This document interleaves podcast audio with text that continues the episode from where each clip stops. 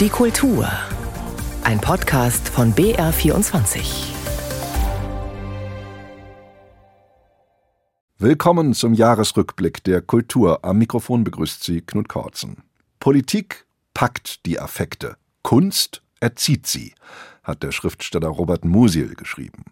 Dass dieser Satz von der zivilisierenden Wirkung der Kunst, der Kultur, des Geistes nicht immer eingelöst wird, das hat wohl keine Debatte 2023 so sehr gezeigt wie jene um den Israel-Palästina-Konflikt in der Folge des Pogroms der Terrororganisation Hamas in Israel am 7. Oktober. Eine Zäsur, ein Zivilisationsbruch, nachdem aber unter dem Stichwort Kontext so weiter diskutiert wurde wie vor dem 7. Oktober. Der deutsch-israelische Soziologe Nathan Schneider brachte im November seine 21 Jahre alte E-Mail-Korrespondenz über Israel mit dem deutsch-iranischen Friedenspreisträger Navid Kermani heraus. Ein erstaunliches Dokument über den von Kermani bespöttelten Gesinnungsgehorsam, über vor lauter historischem Bewusstsein nur so taumelnde deutsche Feuilletonisten und eine gerade hierzulande auf der Stelle tretende Debatte. Rührend sind sie ja schon, die deutschen Gutmenschen, schrieb Nathan Schneider damals 2002 an Kermani. Wie nimmt Nathan Schneider, so fragte ich ihn, die deutsche Debatte 2023 wahr? Ach Gott, wie halt oft deutsche Debatten laufen. Ne? Man fährt sich fest und man schimpft aufeinander und sagen wir mal, am merkwürdigsten finde ich diese Leute, die die ganze Zeit äh, sagen, dass man sie nicht reden lässt und sie nicht aufhören zu reden und Leute, die irgendwie sagen, dass die diskursiven Räume in der Diskussion enger werden. Das stimmt ja alles nicht. Ne? Also wenn Leute sagen, dass sie nicht reden dürfen und nicht aufhören zu reden, dann ist ja irgendwas mit diesem Argument nicht in Ordnung. Ne? Aber ich glaube, das ist auch sehr typisch für ein bestimmtes, äh, gerade progressives deutsches Milieu, dass sich die ganze Zeit irgendwie verfolgt fühlt, dass man sie nicht sprechen lässt und auf der anderen Seite äh, Schlüsselstellungen in den deutschen Kulturinstitutionen haben, das Sagen haben, aber gleichzeitig mit diesem das Sagen haben, die ganze Zeit sagen, dass man sie nicht sagen lässt. Das habe ich schon vor 21 Jahren irgendwie gesehen, das sehe ich jetzt wieder. Ist nicht besonders klug, aber es ist typisch für ein bestimmtes intellektuelles Milieu, das äh, sich von der Wirklichkeit nicht beeindrucken lässt. Und äh, wir führen hier einen grausamen Krieg, das ist ganz klar. Wir müssen den führen. Jeder Israeli, jeder israelische Bürger zeichnet für diesen Krieg Verantwortung. Wir müssen diesen Krieg führen, ansonsten können wir hier nicht weiterleben und sind verloren. Das ist auch ganz klar. Nach dem 7. Oktober bleibt uns da überhaupt keine Wahl. Ob es da jetzt in Deutschland irgendwelche Leute gibt, die glauben, dass sie ihre Meinungen zu allem irgendwie sagen müssen, ohne überhaupt Bescheid zu wissen, dann kann man nichts machen. Der deutsch-israelische Soziologe Nathan Schneider. Die Debatte um Israel war nur eine von vielen, die 2023 den Kulturbetrieb beschäftigten. Henrik Heinze mit einem kursorischen Rückblick auf die kleinen und die großen Debatten des Jahres 2023. Unsere Debattenkultur ist aus meiner Sicht an einem Punkt, äh, wo ich mich frage, ob wir wirklich noch Debatten führen oder ob wir wirklich letztlich mittels der Debatten inzwischen Freunde und Feinde ausmachen wollen, statt irgendwie Themen voranzubringen und Konsens zu suchen. Jagoda Marinic, Schriftstellerin. Ja, wie miteinander umgehen, wie streiten, was tun, damit Lagerdenken und Unversöhnlichkeit, damit Hass und Häme nicht Besitz ergreifen von uns und unseren Begegnungen. Das große Thema 2023, auch in der Kultur. Und leider begann das Jahr in der Hinsicht ziemlich kacke. So schnell konnte ich gar nicht gucken. Hatte ich diese Tüte mit Hundekot in meinem Gesicht. Also der hat die im Nullkomma nichts aus der Tasche gezogen. Der hat die mit der offenen Seite auf meine rechte Wange geknallt und verrieben. Die Kulturkritikerin Wiebke Hüster, die im Februar in ihrer Würde und Unversehrtheit angegriffen wurde von einem Choreografen, dem Hüsters Kritiken nicht gefallen hatten. Im August hatte dann auch der Maestro verstanden, um wie viele Schritte er zu weit gegangen war. Ich bin entsetzt und traurig, dass ich mit einer solchen Tat nun auch Teil des Schlechten bin. Ein Satz, der zeigt, dass es aus jeder Verbohrtheit einen Ausweg gibt. Sich selbst in Frage stellen, erkennen, wo man andere verletzt, Fehler zugeben, Uneinigkeit zulassen und nicht so schnell beleidigt sein. Also ich kann mich gar nicht daran erinnern, in früheren Diskussionen oder Debatten, Auseinandersetzungen, auch im Fernsehen oder so, dass da je jemand beleidigt war. Und Heute egal was man sagt, es gibt Millionen von Menschen, die unglaublich versessen darauf sind, beleidigt zu sein. Richard David Precht, warum wir nicht gern mit Andersdenkenden diskutieren.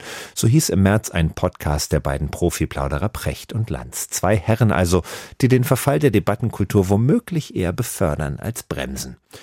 Im Oktober dann geriet der Podcast massiv in die Kritik, weil Precht dort die ältesten Vorurteile über Juden nachplapperte. Vielleicht eher gedankenlos als böswillig und doch antisemitisch. Ob Precht seine Kritiker insgeheim für bloß beleidigt hält, weiß nur er. Recht jedenfalls hatten sie. Wer gerade über Juden spricht, sollte sehr genau prüfen, was er oder sie sagt. Nicht aus Angst, gecancelt zu werden, nein, sondern weil Worte Folgen haben, weil sie, wenn es die falschen sind, ein Klima schaffen, in dem Respekt verloren geht. Die öffentliche Debatte ist seit dem Angriff aufgeheizt, mitunter verworren. Zu viel scheint mir zu schnell vermischt zu werden. Vizekanzler Robert Habeck im November in seiner vielbeachteten Rede zum Antisemitismus. Rede des Jahres hat die zuständige Jury entschieden. Begründung mit Kürze und Klarheit in Wortwahl und Satzbau präsentiert Habeck ein unmissverständliches Statement und bietet damit politische Führung. Wir haben sicherlich oft zu viel Empörung in unserer Debattenkultur, aber hier können wir gar nicht empört genug sein. Es braucht jetzt Klarheit und kein Verwischen. Und zur Klarheit gehört, Antisemitismus ist in keiner Gestalt zu tolerieren. In keiner.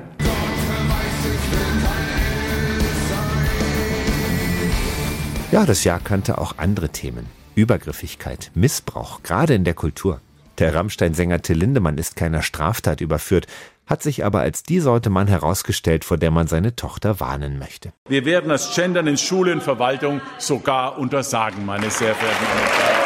Das Genderverbot gab es noch, frisch über Bayern verhängt von Markus Söder. Vor allem aber ist es der Antisemitismus, über den gerade gesprochen wird, gesprochen werden muss. Also es reicht einfach nicht mehr an dieses Motto nie wieder zu glauben, als wenn das Aussprechen von nie wieder Realitäten schafft. Andreas Zick, Konfliktforscher von der Uni Bielefeld. Nie wieder, das war und ist seit dem Holocaust das große Versprechen der Bundesrepublik. Nie wieder ist jetzt, heißt es nun auf Plakaten, hieß eine Kundgebung im Dezember in Berlin, auf der Herbert Grönemeyer und tausende andere dafür eintraten, dass niemand seine Wut über Israels Vorgehen in Gaza an Juden in Deutschland auslässt. Schrecklich. Also ich hätte niemals in meinem Leben gedacht, dass Antisemitismus noch mal so aufflackert in Deutschland. Niemals. Und ich bin wirklich entsetzt. Viele haben das Gefühl, dass gerade ein Wendepunkt erreicht ist, ein Kipppunkt, um mal einen 2023 viel strapazierten Begriff zu bemühen. Besteht unsere Gesellschaft diese Wochen der Bewährung, wie Habeck das formuliert hat?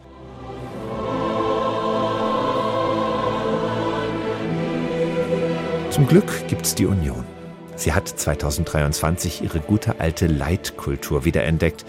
Wir nehmen es zum Ende eines echt anstrengenden und irgendwie verkorksten Jahres also mal nicht schwer, sondern leicht, berufen uns auf die christlich-abendländische Tradition und sehen das Jahresende als Zeit der Zuversicht und Hoffnung. Ein Beitrag von Hendrik Heinze war das. Sie hören den Jahresrückblick Kultur auf BR24 und wir wenden uns den Büchern dieses Jahres zu aber nicht jenen Richard David Prechts, auch wenn sie der Buchhändlersohn und CDU-Generalsekretär Carsten Linnemann heuer in einem Podcast mit diesen vielbelächelten Worten pries. Richard David Precht, ja, er ist einer der ganz, ganz großen Philosophen, über den wahrscheinlich noch in 200, 300 Jahren gesprochen wird. Er hat ja über 20 Bücher geschrieben. Ich glaube ungefähr die Hälfte davon Bestseller. Wenn ich Fußnote setzen darf. Ich komme ja aus einer Buchhändlerfamilie, also meine Eltern haben viel Geld mit ihm, ihm verdient. Viele Grüße an dieser Stelle nach Hause. Wenden wir uns von solchen Politikersätzen lieber ab und den Äußerungen des Friedenspreisträgers 2023 zu. Der 76-jährige Salman Rushdie appellierte auf der Frankfurter Buchmesse gerade an junge Autorinnen und Autoren, nicht in identitätspolitische Fallen zu tappen. Sie sollten sich, so Rushdie, der Freiheiten, die sie haben, nicht selbst berauben, aus Angst vor dem Vorwurf kultureller Aneignung. Es gibt da eine ernste Frage, die sich gerade jungen Autorinnen und Autoren stellt. Ich selbst bin wahrlich kein junger Schriftsteller mehr. Ich schaue auf sie mit dem Abstand eines halben Jahrhunderts. Aber ich habe den Eindruck, dass da eine Art Unsicherheit unter jungen Autorinnen und Autoren grassiert. Sie fragen sich, ob es ihnen erlaubt ist, über bestimmte Dinge zu schreiben, aus politischen, sozialen, kulturellen Gründen. Das besorgt mich zutiefst, denn ich vertrete die Meinung, dass jeder und jede über alles schreiben darf. Wenn dieser Grundsatz nicht mehr gelten würde, dann könnten nur noch Frauen über Frauen schreiben. Nur Inder dürften noch über Inder schreiben und nur noch heterosexuelle Menschen wäre es erlaubt, über heterosexuelle Menschen zu schreiben. Das aber wäre der Tod jeder Kunst. Der ganze Clou des Romans besteht darin, dass man eine Welt erfindet, die nicht existiert. Und dies beinhaltet auch Menschen, die nicht so sind wie du selbst. Wenn du nur noch Menschen erfindest, die so sind wie du, dann ist das nichts. Und ich registriere da eine Nervosität unter jungen Schriftstellerinnen und Schriftstellern, eine Angst, die Spur zu verlassen und auszuscheren. Ich möchte sie aber alle genau dazu ermutigen. Salman Rushdie. Als er in der Frankfurter Paulskirche 2023 den Friedenspreis des deutschen Buchhandels entgegennahm, hielt sein Schriftstellerfreund Daniel Kehlmann die Laudatio auf ihn. Jener Daniel Kehlmann, der 2023 auch einen vielbeachteten Roman herausgebracht hat. Nils Beindger über das Literaturjahr 2023. Was macht man, wenn der Teufel die Hand ausstreckt? Schlägt man sie aus oder schlägt man ein? Diese Frage verhandelt einer der bleibenden Romane aus dem Jahr 2023. Daniel Kehlmanns Lichtspiel. Die Geschichte des aus Österreich stammenden Filmregisseurs Georg Wilhelm Papst. Nach dem Ausbruch des Zweiten Weltkriegs musste er seine Pläne zur Emigration fallen lassen.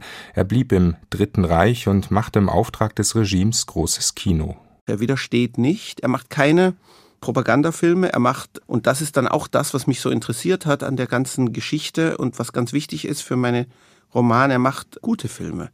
Er ist ein guter Regisseur und er macht auch unter diesen Umständen seine Arbeit gut. Und das heißt, es ist nicht nur Druck, sondern es gibt eine gewisse Verführungskraft. Das Interesse an der Zeitgeschichte ist einmal mehr ungebrochen in der deutschsprachigen Literatur und ebenso im Sachbuch. Eines der erfolgreichsten historischen Bücher in diesem Jahr verknüpft Gesellschafts- und Familiengeschichte. Ewald Frie schildert in seinem Buch Ein Hof und elf Geschwister den Strukturwandel in der Landwirtschaft und die gleichzeitige Bildungsexpansion der 1960er Jahre in der Bundesrepublik. Und erzählt am Beispiel der eigenen Familie. Was mich überrascht hat, war, dass meine ältesten vier Geschwister die Landwirtschaft als zukunftsweisend gesehen haben. Das hätte ich wissen können, hatte ich mir aber so deutlich nicht vorgestellt, weil bei mir und den Geschwistern um mich herum die Landwirtschaft gesehen wurde als etwas, was viel Arbeit macht, woraus man am besten so schnell wie möglich aussteigt. Für sein Buch über den langen Abschied vom bäuerlichen Leben erhielt der Tübinger Historiker den Deutschen Sachbuchpreis. Ein Hof und elf Geschwister steht seit mehr als 40 Wochen auf der Spiegel-Bestsellerliste. Nach Angaben des Münchner Beck Verlags ist die 15. Auflage in Vorbereitung. Ein großer kommerzieller Erfolg in einem für den Buchmarkt in wirtschaftlicher Hinsicht angespannten Jahr. Dieser Roman ist eine Verehrung, eine Verbeugung vor allen Frauen, vor allen Frauen, die in der Fabrik, die in Bordellen, die als Putzfrau, die trotzdem immer noch die Hoffnung haben, was bewegen wollen. Und auch das eine persönliche Auseinandersetzung mit der Zeitgeschichte und eines der bleibenden Bücher. Dinscher Gütscheters Roman Unser Deutschlandmärchen, die vielstimmige Geschichte einer Familie, die aus der Türkei ins ferne Deutschland kommt, im Mittelpunkt die Mutter Fatma. Dinscher Gütscheta, Theatermacher, Schriftsteller und Verleger, wurde mit dem Preis der Leipziger Buchmesse ausgezeichnet. Bei der Preisverleihung im April richtete er sich an die ebenfalls nominierten Autorinnen und Autoren. Meine lieben Kolleginnen, gebt ihr mir die Ehre, zu mir auf die Bühne zu kommen. Lasst daraus unser Preis machen. Unser gemeinsamer Preis. Eine bewegende Geste. Neben Dinscher Gütscheta wurden die Publizistin Regina Scheer und die Übersetzerin Johanna Schwering mit dem Preis der Leipziger Buchmesse geehrt. Die Frühjahrsbücherschau fand erstmals wieder nach drei Jahren Corona-Pause statt und stieß auf große Resonanz, wenn auch die Besucherzahlen unter denen von 2019 blieben. Auch die Frankfurter Buchmesse endete mit einer positiven Bilanz. Zum Abschluss am 22. Oktober erhielt der britisch-indische Schriftsteller Salman Rushdie den Friedenspreis des deutschen Buchhandels. In seiner Dankesrede in der Frankfurter Paulskirche rief Rushdie zur Verteidigung der Freiheit und der Wahrheit auf. Was aber tun wir in Sachen Meinungsfreiheit, wenn sie auf derart vielfältige Weise missbraucht wird? Wir sollten weiterhin und mit frischem Elan das tun, was wir schon immer tun mussten. Schlechte Rede mit besserer Rede kontern, falschen Narrativen bessere entgegensetzen, auf Hass mit Liebe antworten und nicht die Hoffnung aufgeben, dass sich die Wahrheit selbst in einer Zeit der Lügen durchsetzen kann. Den wichtigsten deutschen Literaturpreis, den Georg-Büchner-Preis, erhielt in diesem Jahr der Schriftsteller Lutz Seiler ausdrücklich auch für sein lyrisches und essayistisches Werk. Der Jean-Paul-Preis, der Literaturpreis des Freistaates Bayern, ging an den Lyriker Nico Bleutke. Den Ingeborg-Bachmann-Preis gewann die Schriftstellerin Valeria Gordejew, Tonio Schachinger den Deutschen Buchpreis. Mit dem Literaturnobelpreis wurde der norwegische Schriftsteller und Dramatiker Jon Fosse ausgezeichnet. Zu den bleibenden Büchern aus dem Literaturjahr 2023 gehört auch ein großartiges Debüt, Dana Vohwinkels Roman Gewässer im Ziplock, die Geschichte einer jüdischen Familie zwischen den USA, Israel und Deutschland. Im Zentrum Margarita, 15 Jahre alt. Es ist aus der Perspektive einer erwachsenen Figur irgendwo auch geschrieben, die erwachsen werden musste, sehr schnell durch ihre Lebensumstände. Also dieses große politische, dieses zwischen den Welten sich befinden und irgendwie diese ganzen Fragen nach jüdischer Zugehörigkeit, diese Figur irgendwie auch erwachsener machen. Dana Vohwinkels Roman spielt im Jahr 2023 und spiegelt zugleich die Geschichte des 20. Jahrhunderts. Die Familiengeschichte endet an Yom Kippur, zwei Wochen vor dem brutalen Terrorangriff der Hamas gegen Israel. Der literarische Betrieb in Deutschland ringt seitdem mit der Frage, wie man angemessen Solidarität mit den Opfern des Massakers zeigen kann. Diese Frage wird auch im neuen Jahr bestimmend sein. Nils Beindker ließ das Literaturjahr 2023 Revue passieren. Romane werden seit Jahr und Tag für die Theaterbühne adaptiert, mit durchwachsenem Erfolg. Aber nicht diese Literaturadaptionen sollen uns jetzt beschäftigen, sondern die Lage der Schauspielhäuser selbst, ihr baulicher Zustand. Das Landestheater Niederbayern mit Hauptsitz in Landshut musste auch 2023 weiter ein gänzlich schamfreies Industriezelt am Stadtrand bespielen. Seit 2014 hat man sich dort mehr schlecht als recht eingerichtet, weil das Stadttheater am Isarufer wegen baulicher und brandschutztechnischer Mängel dicht gemacht werden musste. Das ist die schlechte Nachricht. Die gute Nachricht nun lautet, nach neun Jahren Ringen um die Finanzierung wurde im Landshuter Stadtrat 2023 endlich der lang ersehnte erste Bauabschnitt der Sanierung beschlossen. 2025 soll es losgehen. Mit einer Rückkehr ins Stammhaus ist aber frühestens 2028 zu rechnen. In den bayerischen Theaterstädten Ingolstadt, Coburg und Würzburg ist man da 2023 schon etwas weitergekommen. Christoph Leibold über einige erbauliche Etappensiege. Auftritt der Deus Ex Machina im Drama der Antike Der Gott, der alles zum Guten wendet, in aussichtsloser Lage. In Ingolstadt hatte sich selbige wie folgt dargestellt. Das Stadttheater muss dringend saniert werden. Pläne für den Neubau eines sogenannten kleinen Hauses, das zunächst als Ausweichquartier und später als dauerhafte Zweitspielstätte hätte dienen sollen, hatten bereits existiert, waren im Sommer 2022 aber per Bürgerentscheid gekippt worden. Danach große Ratlosigkeit, bis im Spätsommer 2023 eben besagter Deus Ex Machina die Ingolstädter Bühne betrat und dem Trauerspiel ein unverhofftes Happy End bescherte. Ingolstadts Kulturreferent Gabriel Engert, Stadttheaterintendant Knut Weber ebenso wie dessen designierter Nachfolger Oliver Brunner konnten ihr Glück kaum fassen. Wir haben Anfang September eher zufällig durch eine Agentur davon erfahren, dass in St. Gallen dieses Theatergebäude zur Verfügung steht. Es ist die perfekte Lösung angesichts dieser verfahrenen Situation in Ingolstadt. Daraufhin habe ich mich mit dem Theater in St. Gallen in Verbindung gesetzt. Dann hat sich eben ziemlich schnell herausgestellt, dass das für uns eine optimale Lösung wäre. Die Lösung ist nachhaltig, wertig, keine windige Zeltlösung. Und insofern ist es jetzt wirklich für uns fast so ein bisschen wie ein Deus Ex Machina. Ja. Diese nachhaltige, optimale Lösung kommt also aus der Ostschweiz. Auch das Theater St. Gallen musste saniert werden, die Arbeiten dort aber sind nun abgeschlossen. Die Ersatzspielstätte, ein mit gewelltem Metall verkleideter Holzbau, hat ausgedient. Ingolstadt kann das Gebäude übernehmen, denn es ist nahezu ideal auf die Bedürfnisse des dortigen Stadttheaters zugeschnitten, wie Intendant Weber erklärt. Es ist ein Holztheater für 500 Zuschauerinnen und Zuschauer. Das ist genau die Anzahl, die wir brauchen für die Zeit, wenn unser Theater saniert wird. Es gibt ein schönes äh, Holzfoyer mit einer kleinen Bar und äh, St. Gallen hat sehr klar signalisiert, dass sie eine weitere Nutzung als Theater auch bevorzugen und sind eigentlich auch ganz glücklich, dass wir in Ingolstadt ihr Haus wieder aufbauen. Auf gut 5 Millionen Euro werden die Kosten für die Demontage des Theaters in der Schweiz und den Transfer nach Oberbayern samt Wiederaufbau beziffert. Fast schon ein Schnäppchen. Läuft alles glatt, kann das Ausweichquartier ab dem kommenden Herbst bespielt werden. Bereits im vergangenen Herbst konnte das Landestheater Coburg sein Interimsquartier beziehen. Nach drei Jahren Bauzeit und mit Baukosten von rund 40 Millionen Euro nicht so günstig wie die Ingolstädter Übergangslösung. Dafür wird das Coburger Globe, wie das optisch an die legendäre Londoner Shakespeare-Bühne angelehnte Theater heißt, der Stadt aber auch über die Sanierung des Landestheaters hinaus als Veranstaltungsort für Kultur erhalten bleiben.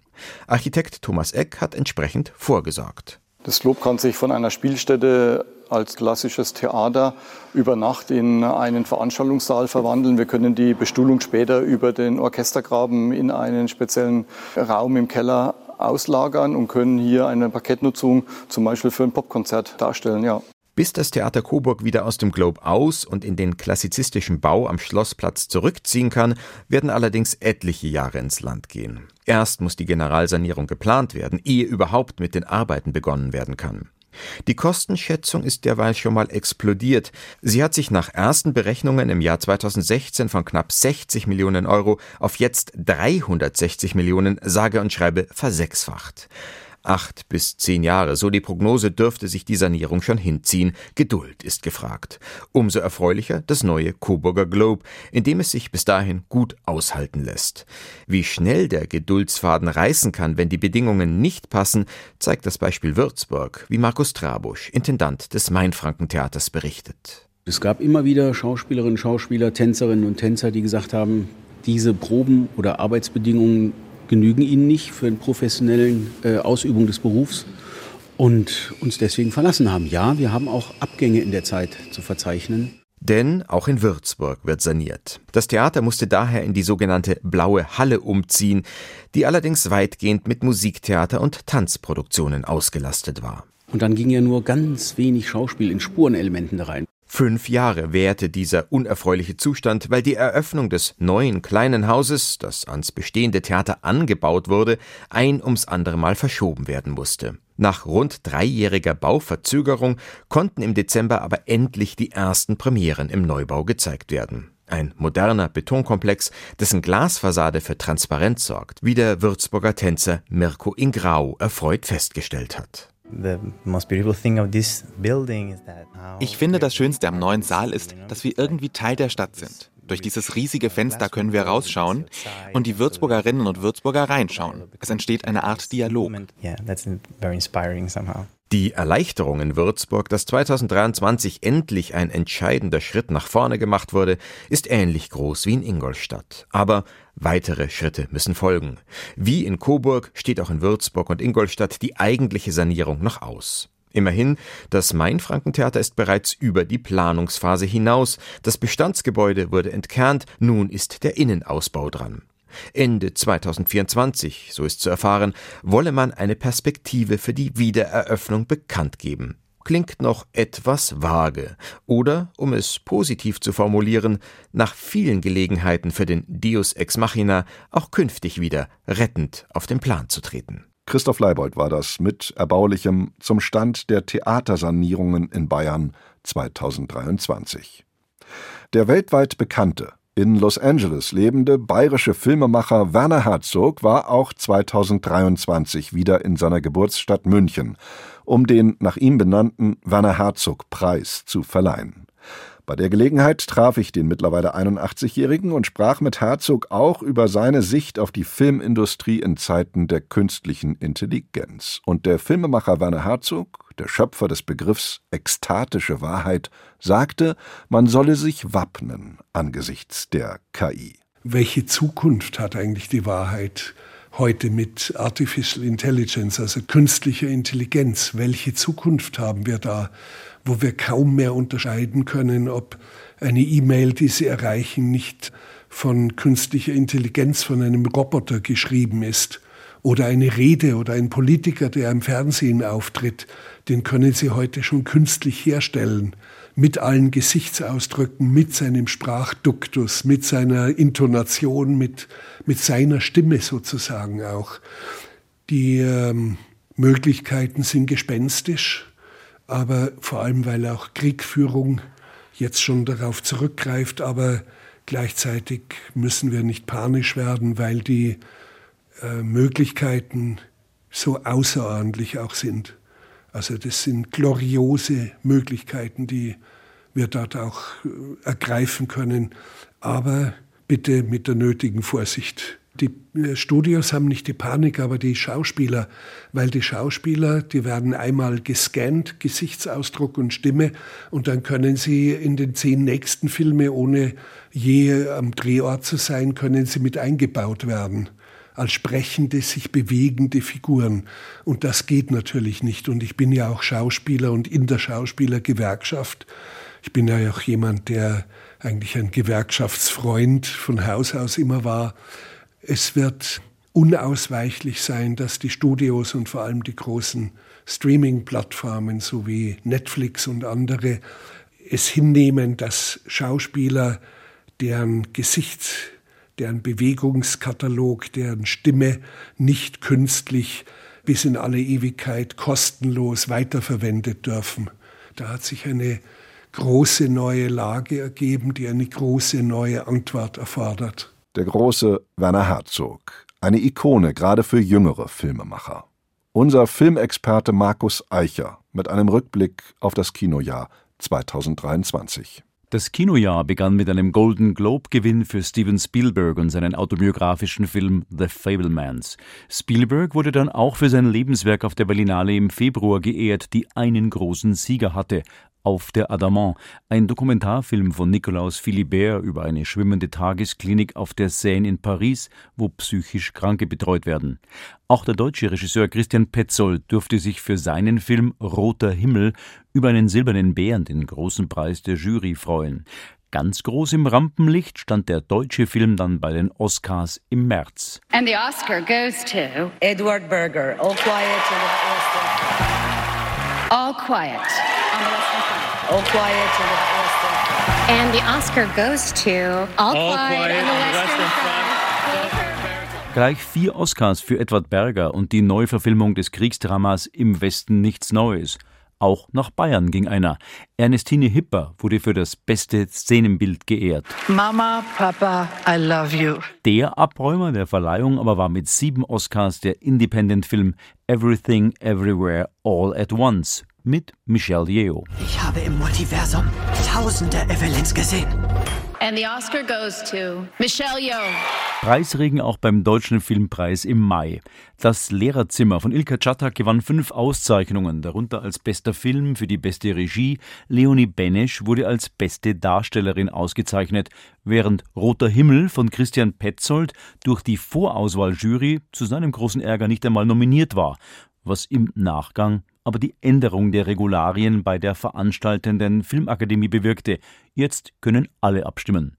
Deren mal aus und dann wieder eingetretenes Mitglied Till Schweiger dagegen sorgte im Frühjahr für Schlagzeilen und ein zu zögerliches Krisenmanagement seiner produzierenden Verleihfirma Konstantin Film. Vorwürfe von Alkoholmissbrauch und Übergriffigkeit am Set begleiteten den Start von Manta Manta zweiter Teil. Gerade wurde Schweiger 60 Jahre alt. Sein neuer Film, das Remake einer französischen Komödie, trägt den passenden Titel das Beste kommt noch. Ich habe mein Leben gelebt. Du trinkst nicht, kiffst nicht, du hast keinen Sex. Ein bisschen Sex hatte ich schon. Oh, wow. Beim Filmfest München im Sommer drehte sich heuer das Personalkarussell. Festivalleiterin Diana Ilien ging nach zwölf Jahren von Bord und wurde vorerst für zwei Jahre durch den künstlerischen Leiter Christoph Gröner ersetzt. Und der künstlerische Leiter der Berlinale, Carlo Chatrian, schmiss das Handtuch. Zu enerviert war er durch den impliziten Misstrauensantrag von Kulturstaatsministerin Claudia Roth, die nach dem angekündigten Abgang der Berlinale Geschäftsführerin Mariette Riesenbeck keine Doppelspitze mehr wollte. Am 12. Dezember dann wurde die vom London Film Festival kommende neue Chefin Trisha Tuttle vorgestellt, die die Berlinale nun allein in die Zukunft führen soll. Ich liebe, dass die Berlinale beides hat. Sie hat Glamour, ist aber auch politisch und provokativ. Es ist ein sehr wichtiger Treffpunkt für die internationale Filmindustrie, aber es ist auch ein Publikumsfestival. Für das Publikum und die Kinos kam im Sommer der Doppelwham, Barbenheimer. Barbie von Greta Gerwig spielte über 1,4 Milliarden Dollar bei Ticketverkäufen in die Kassen und machte die eigentlich aus der Independent-Szene stammende New Yorkerin zur bis jetzt erfolgreichsten Regisseurin. Oppenheimer von Christopher Nolan über den gleichnamigen Physiker Robert Oppenheimer erwirtschaftete 900 Millionen. Viel Geld für die stark vom Schauspielerstreik in den USA gebeutelten Filmstudios, deren Produktion bis zur Einigung im Tarifstreit zu Jahresende fast völlig zum Erliegen kam. Und was sonst noch? Der Disney-Konzern feierte seinen 100. Geburtstag. Der Cannes-Gewinner-Film Anatomie eines Falls von Justine Trier war auch Favorit beim Europäischen Filmpreis im Dezember. Sandra Hüller ist nach der Ehrung als beste Darstellerin dort und in Cannes zielsicher und verdient auf dem Weg zu einer Oscar-Nominierung. Und der 90-jährige Sir Michael Caine zelebrierte an der Seite von Glenda Jackson in dem britischen Spielfilm In voller Blüte seinen Abschied von der Arbeit vor der Kamera. Mit dem passenden Ratschlag des zweifachen Oscar-Gewinners für den Schauspielnachwuchs. Ich gebe Ihnen keine Ratschläge. Die Anweisung an Schauspieler ist doch ganz einfach. Kenn deinen Text und fall nicht über die Möbel. Michael Caine im Kinorückblick von Markus Eicher. Ein Konzertfilm war 2023 auch ein großer Kinoerfolg. Taylor Swift The Eras Tour kam Mitte Oktober weltweit in die Kinos und dieser Konzertfilm stellte an seinem Startwochenende auf Anhieb einen Rekord auf. Mit einem Einspielergebnis von rund 95 Millionen Dollar allein in Nordamerika übertraf der Film den bis dahin erfolgreichsten Konzertfilm Never Say Never des kanadischen Sängers Justin Bieber, der in seiner gesamten Laufzeit 73 Millionen Dollar eingebracht hatte. Im Dezember 2023 wurde die 34-jährige Taylor Swift die erfolgreichste Musikerin aller Zeiten, der Megastar, dann auch völlig zu Recht vom Time Magazine zur Person of the Year gekürt. Das war ein hoffnungsvolles Zeichen am Ende eines Musikjahres, in dem sonst viel von alten Männern die Rede war, wie die Rückschau von Markus Meyer belegt. von der Durchmischung vom Publikum? Wir durch alles. Also es waren auch Familien, die ihre Kinder auf der Schulter hatten, aber auch so Männergruppen, alle mit Rammstein-Shirts und am Bierstand stehend, aber alles dabei. Und schöne Stimmung, einfach irgendwie schön. Die Münchnerin Monika Marquardt ist am 22. Mai 2023 mit ihrem Freund Jonas Stecher bei Rammstein in Vilnius gewesen. Den beiden hat's gut gefallen. Deutschlands bekannteste Rockband kann Stadionkonzert. Die Show ist spektakulär. Wenn so das erste Lied vorbei ist und es einen lauten Knall gibt und von sämtlichen Lautsprechertürmen oder Traversen Fahnen runterfallen mit dem Rammstein-Logo und so diese erste Pyro-Attacke. Also das fand ich sehr beeindruckend. Drei Tage später, am 25. Mai, veröffentlicht dann die Nordirin Shelby Lynn schwere Vorwürfe auf Instagram und Twitter, die sich später als haltlos erweisen sollten. Sie sei in einer Konzertpause hinter die Bühne geführt worden, wo sie Rammstein-Sänger Till Lindemann traf. Er habe Sex gewollt, sie habe sich geweigert. Lindemann sei verbal aggressiv geworden, habe aber den Raum verlassen. Die Staatsanwaltschaft in Vilnius geht den Anschuldigungen nach, stellt aber, da keine Anzeige gestellt wurde und keinerlei Beweise vorliegen, die Ermittlungen ein. In Zeitungsartikeln, die nun erscheinen, wird ein System erkennbar, wie sich Sänger Lindemann bei Konzerten Frauen zuführen ließ. Von der Row Zero, dem Fotografengraben, ist die Rede, junge Frauen werden hierher eingeladen, um vor dem Star zu tanzen. Vom Suckroom erzählen weibliche Fans, einem mit schwarzer Plastikfolie ausgeschlagenen Raum im Bühnenaufbau. Journalist Michael Fuchs-Gamböck, der soeben seine Bandbiografie über Rammstein aktualisiert hat, kennt die Musiker. Er hat sie mehrfach interviewt. Ich habe mich halt gefragt, wieso geht eine junge Frau diesen Row Zero danach noch hinter die Bühne zu den anderen und dann am Schluss auch noch mit aufs Hotelzimmer. Was hat sie erwartet? Spielen Damen spielen, tiefsinnige Gespräche. Ich finde das nicht gut. Aber es ist deswegen keine Vergewaltigung. Also er ist ja nicht umsonst auch freigesprochen worden. Als Rammstein im Juni vier Konzerte im Münchner Olympiastadion spielen, hat die MeToo-Affäre den Höhepunkt erreicht. Fast täglich erscheinen weitere Aussagen junger Frauen, die in die Rose Zero und zu Aftershow-Partys eingeladen wurden. Diejenigen, die sich auf die Spezialparty von Lindemann einließen, erzählen Unschönes. Von Alkohol und Drogenkonsum, von hartem Sex und SM-Ambiente.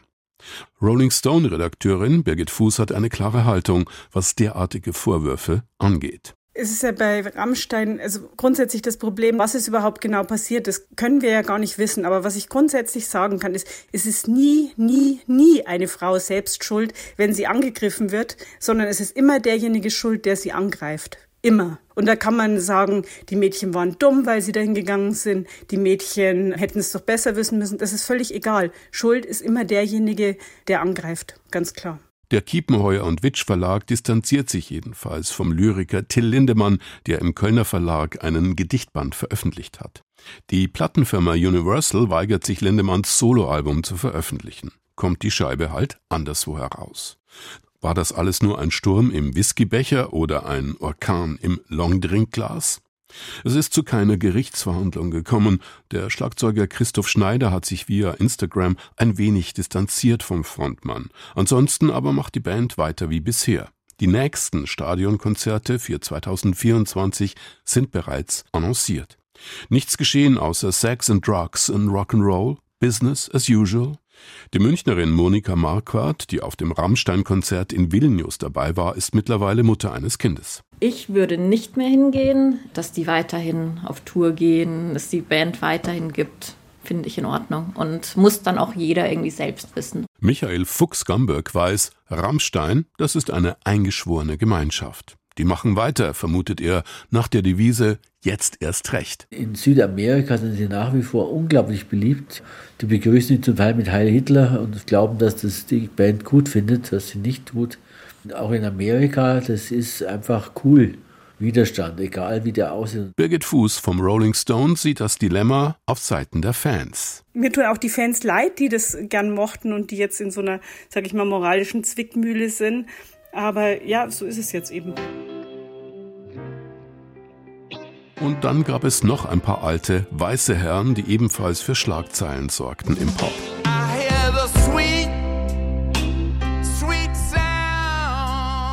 Die Rolling Stones veröffentlichten mit Hackney Diamonds ein heiß ersehntes Studioalbum mit neun Songs.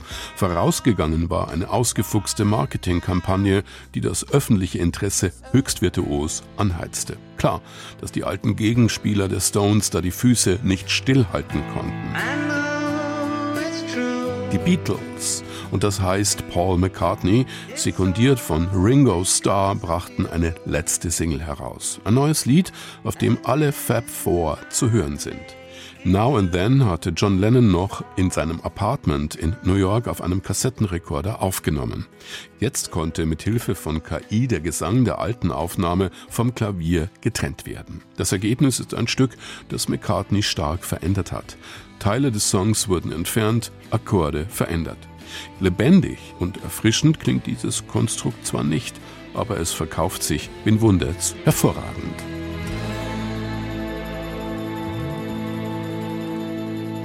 Das Musikjahr 2023 bilanziert von Markus Meyer. Und wir kommen zur Kunst. 2024 wird das große Caspar David Friedrich Jahr gefeiert, sein 250. Geburtstag. An die Spitze der Jubiläumsfeierlichkeiten für diesen berühmtesten deutschen Maler der Romantik setzte sich im Herbst 2023 bereits der Bestsellerautor und Kunsthistoriker Florian Iljes mit seinem Buch Zauber der Stille. Caspar David Friedrichs Reise durch die Zeiten. Ein faszinierendes Buch, das unter anderem auch davon erzählt, dass viele, sehr viele von Caspar David Friedrichs Gemälden heute als verschollen oder vernichtet gelten, wie mir Florian Iljes bei Erscheinen des Buches im Oktober sagte. Man darf davon ausgehen, dass von den etwa 400, 450 Gemälden von Friedrich, die er zu Lebzeiten gemalt hat, die Hälfte verloren ist. Das heißt, alles, was wir heute über Friedrich wissen, was wir über ihn sagen als Hauptfigur der deutschen Romantik, ist eigentlich nur die halbe Wahrheit.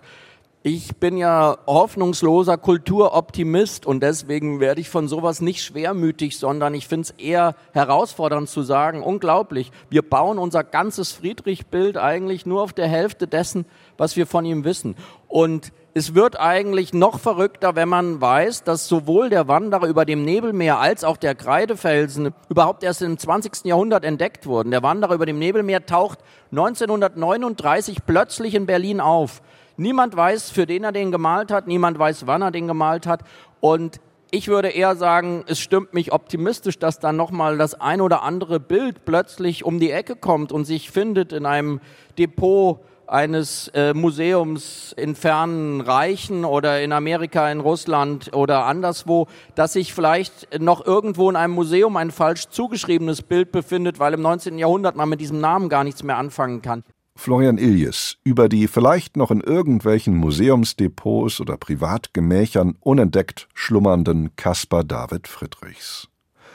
Unser Kunstexperte Stefan Mikiska befasst sich jetzt mit anderen Gemälden, mit Bildern, deren Besitzverhältnisse einer Klärung harren, weil sie in der Nazizeit geraubt worden sind. Hier sein Bericht über die Lage der Provenienz- und Restitutionsforschung im Jahr 2023. 2023 war das Jahr des dreifachen Jubiläums. Vor 25 Jahren wurde die Washingtoner Erklärung zur Restitution von Nazi-Raubkunst erlassen. Vor 20 Jahren traf sich erstmals die beratende Kommission in Magdeburg, die Streitfälle zwischen deutschen Museen und meist jüdischen Vorbesitzern von Kunstwerken klären soll. Und vor zehn Jahren kam der Fall des Münchner Kunstsammlers Cornelius Kurlit an die Öffentlichkeit hat die große Öffentlichkeitswirkung des Falles der Provenienzforschung, der Suche nach den Vorbesitzern von Kunstwerken in Deutschland geholfen?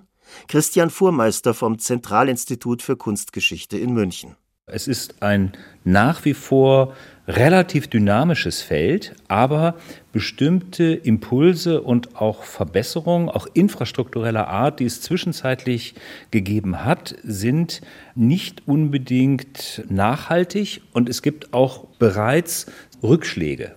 Es gab Juniorprofessoren, es gab sie, die sind auch im Abbau begriffen. Es gibt noch eine in Berlin und noch eine in Bonn. Und ob das dauerhaft bleiben wird, steht maximal in den Sternen. Christian Fuhrmeister verweist darauf, dass es immer noch keinen einzigen dauerhaften Lehrstuhl für Provenienzforschung in Deutschland gibt.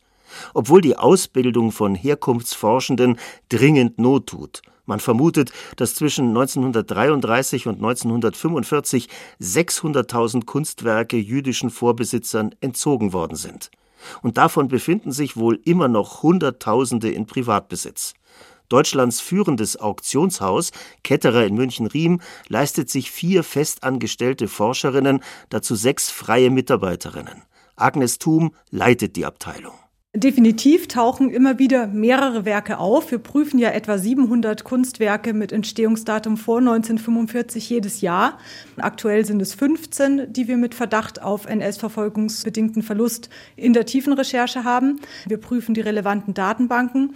Und wenn es dann dort eine Verdachtssituation gibt, dann schlagen wir Alarm in der Tat. Das heißt, wir sagen dem Einlieferer Bescheid, der Geschäftsleitung Bescheid und das Werk wird erstmal aus der Auktion herausgenommen damit wir dann eben weiter Zeit gewinnen, das Hamsterrad anhalten, das im Auktionswesen ja immer dreht normalerweise und eine Tiefenrecherche anschließen. Wer glaubt, dass Agnes Thum sich mit diesem Eingreifen Ärger macht, der irrt. Jeder Beteiligte, die bisherigen Besitzer, das Auktionshaus und auch die jüdischen Vorbesitzer haben ein Interesse an einer fairen und gerechten Lösung nach den Washington Principles. Es läuft meist auf eine Teilung der Einnahmen zwischen den von den Nazis beraubten und den heutigen Besitzern hinaus. Tatsächlich ist das für mich der schönste Teil eigentlich meiner Arbeit, weil ich ganz intensiv in Austausch dann mit den jüdischen Familien kommen kann und wirklich sehr bewegende Lebensgeschichten auch höre. Und äh, ich denke oft wirklich an diese Kommunikation vor allem zurück, wenn ich an die Highlights äh, meiner Arbeit denke und wenn mich dann Familien anrufen nach der Auktion und sagen, wir waren alle vor dem Computer und haben uns die Auktion angeschaut und die Oma hatte Tränen in den Augen vor Rührung, dann sind das einfach schöne Momente. Die acht größten Auktionshäuser in Deutschland lösen immerhin im Schnitt 25 solche Fälle pro Jahr. In inzwischen 20 Jahren wurde hingegen die beratende Kommission in Magdeburg erst ganze 23 Mal zur Klärung von Streitfällen zwischen deutschen Museen und Vorbesitzerfamilien herangezogen. Das liegt daran, dass stets beide Seiten einem solchen Verfahren zustimmen müssen. Deswegen wurden 2023 die Rufe nach einem Restitutionsgesetz laut, das das Verfahren vereinheitlichen würde. Es könnte den Erfolg des Kulturgutschutzgesetzes beim Handel wiederholen, meint Stefan Klingen vom Zentralinstitut für Kunstgeschichte München. Da macht sich was bemerkbar, eben das Kulturgutschutzgesetz, dass der Handel dazu verpflichtet ist. Und dieses Argument, dass das auf einer Gesetz beruht, lässt einen natürlich vermuten, dass möglicherweise ein etwas an die österreichischen Verhältnisse angenähertes Restitutionsgesetz in Bezug auf die öffentlichen Sammlungen möglicherweise auch was beschleunigen würde. Und von daher kann man aus dem Handel lernen, glaube ich, dass auf dieser Grundlage dann doch mehr passiert, als vorher passiert ist. Und das ist nicht die reine Ökonomie, die da waltet, das glaube ich nicht, sondern es ist eben auch die gesetzliche Grundlage. Deutschland braucht wie Österreich ein Restitutionsgesetz, meint Stefan Klingen. Und Christian Fuhrmeister hat noch eine ergänzende Idee.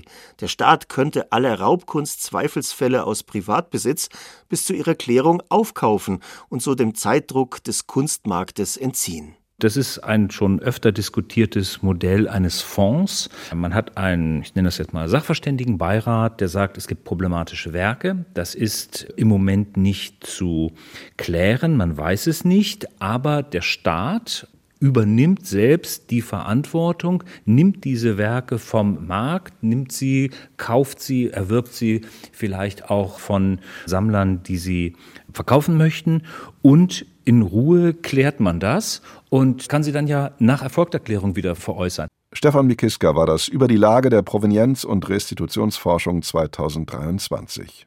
Das war der Jahresrückblick Kultur auf BR24. Am Mikrofon verabschiedet sich mit Dank fürs Zuhören Knut Kautzen.